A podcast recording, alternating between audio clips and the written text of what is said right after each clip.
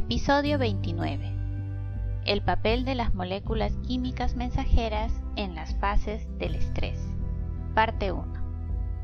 Soy Estela Muñoz Z y si usted me permite, estaré encantada de acompañarle durante su viaje a través de los diferentes episodios del programa formativo acerca del estrés. En este episodio número 29, conoceremos con detalle el papel de las moléculas químicas mensajeras en la primera fase del estrés.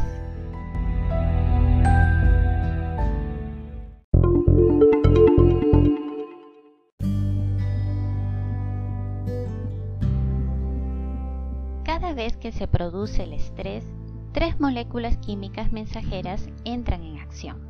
Adrenalina, noradrenalina y cortisol donde estas moléculas van a intervenir desempeñando un determinado rol, según la fase del estrés que se encuentra en curso.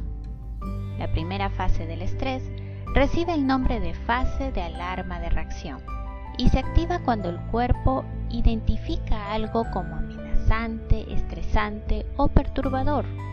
En respuesta, se produce una reacción de alarma, instantánea y automática durante la cual desciende la resistencia del cuerpo por debajo de lo normal.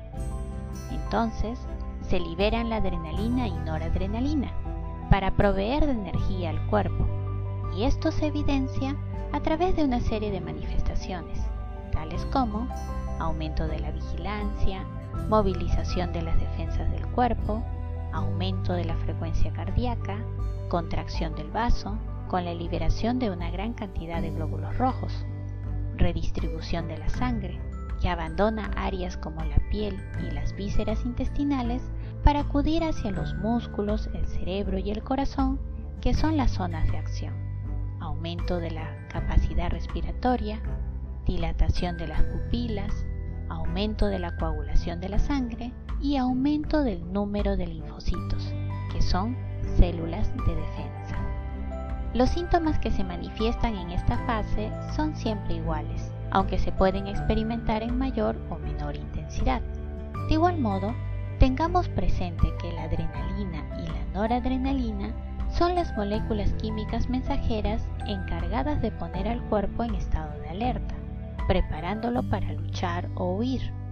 Además, son aquellas que permiten enlazar al estrés con las emociones, y ya sabemos que las emociones también se hallan interrelacionadas con los pensamientos.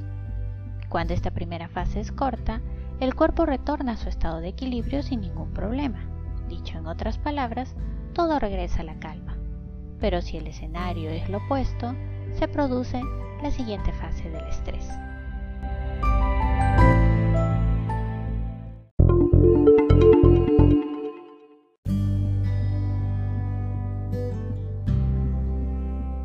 En síntesis, en esta primera fase del estrés, fase de alarma de reacción, intervienen las moléculas químicas mensajeras adrenalina y noradrenalina para poner al cuerpo en estado de alerta, preparándolo para luchar o huir, desencadenándose así una serie de manifestaciones. Cuando esta primera fase es corta, el cuerpo retorna a su estado de equilibrio sin ningún problema.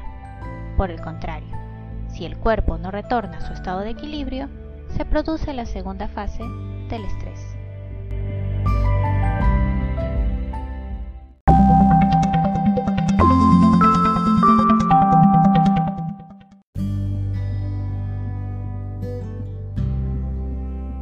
Si desea repasar este tema, le invito a visitar la web Biesantore. Allí encontrará las publicaciones del programa formativo acerca del estrés que incluye audios, infografías, ideas fuerza, contenidos adicionales y mención a fuentes consultadas. Muchas gracias por su asistencia y nos reencontramos en el próximo episodio. Recuerde que el podcast Programa Formativo acerca del estrés está disponible en las plataformas Anchor, Spotify, Beaker, Radio Public, Pocket Cast y Google Podcast. Cada domingo, un nuevo tema. Una vez más, muchas gracias y por favor, cuídese mucho, ya que buen vivir es vivir saludable. Chao.